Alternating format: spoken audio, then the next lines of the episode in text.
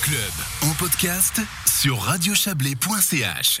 Urs Schwaller tire sa révérence. L'ancien conseiller aux États PDC quitte la présidence de la Poste en décembre prochain. Il aura présidé son conseil d'administration durant cinq ans et demi. À 68 ans, le Fribourgeois estime que la stabilité est revenue dans une entreprise secouée par le scandale car postal. Il se retire donc l'esprit serein. Urs Schwaller répond aux questions de notre correspondant à Berne, Serge Jubin. Je pense que c'est un moment qui joue pour la Poste, mais aussi pour moi. Nous avons réglé, dans la mesure où, c'était notre compétence, tous les problèmes liés à carte postale. Déjà en 2018. Puis maintenant, on est en 2021. On a une stabilité à l'intérieur aussi de la Poste. Mais nous avons une nouvelle stratégie pour la Poste. Nous avons une nouvelle stratégie également pour euh, Poste Finance. Assurer maintenant pendant quelques mois encore euh, cette stabilité. Mais après, il faut de nouveau avoir une continuité sur 5, 6 ou bien 7 ans. Et moi, je souhaiterais euh, finalement m'occuper, je ne vais pas dire maintenant uniquement de la famille et des amis, mais j'ai encore un bureau, j'ai d'autres mandats. Et je pense qu'il faut être raisonnable dès le moment où on a eu 68 ans, on s'approche de 69 ans, mais je n'ai pas l'intention après de ne rester qu'à la maison. Ça n'est donc pas forcément un clap de fin après une carrière, on dira incroyable. Hein. Vous étiez préfet, conseiller d'État, conseiller aux États, président de la Poste. Vous avez aussi été candidat au Conseil fédéral.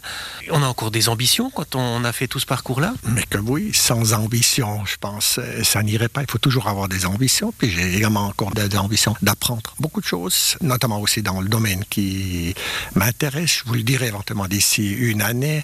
J'ai l'intention de m'investir. Et la seule chose que je peux vous dire, j'ai aussi l'intention de mieux maîtriser encore l'une ou l'autre langue. Et puis pourquoi pas de m'améliorer finalement en jouant le piano. Revenons à votre bilan ici à la tête de la Poste.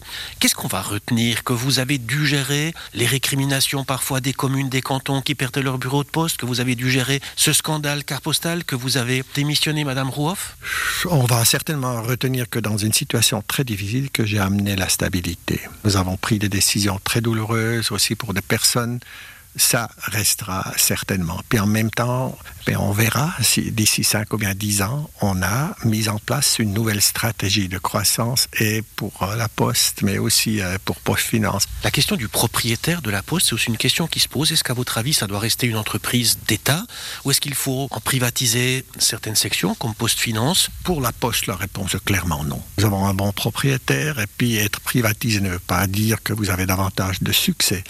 Il me semble que notamment pour le service universel, que c'est important que la Confédération, avec son Parlement, doivent aussi le garantir. Pour Poste Finance, euh, soyons ouverts à la discussion. La Poste de demain, dans 5 ans, dans 10 ans, à quoi ça va ressembler? Est-ce que physiquement ça existera encore? Est-ce que ça ne sera peut-être plus qu'une plateforme numérique? Non, je n'y crois pas. Quand on verra ça dans les 10 ou bien dans les 20 ans, il faut avoir aussi le contact physique. On a 50 000 personnes aujourd'hui qui distribuent aussi le courrier et je ne crois pas du tout que tout le monde va uniquement travailler avec son mobile ou bien uniquement pas Internet. Il faut avoir des accès. Il faut surtout aussi garantir que le courrier, que les journaux soient acheminés aussi finalement au lac noir ou quelque part qui n'est pas aux environs finalement d'une grande ville.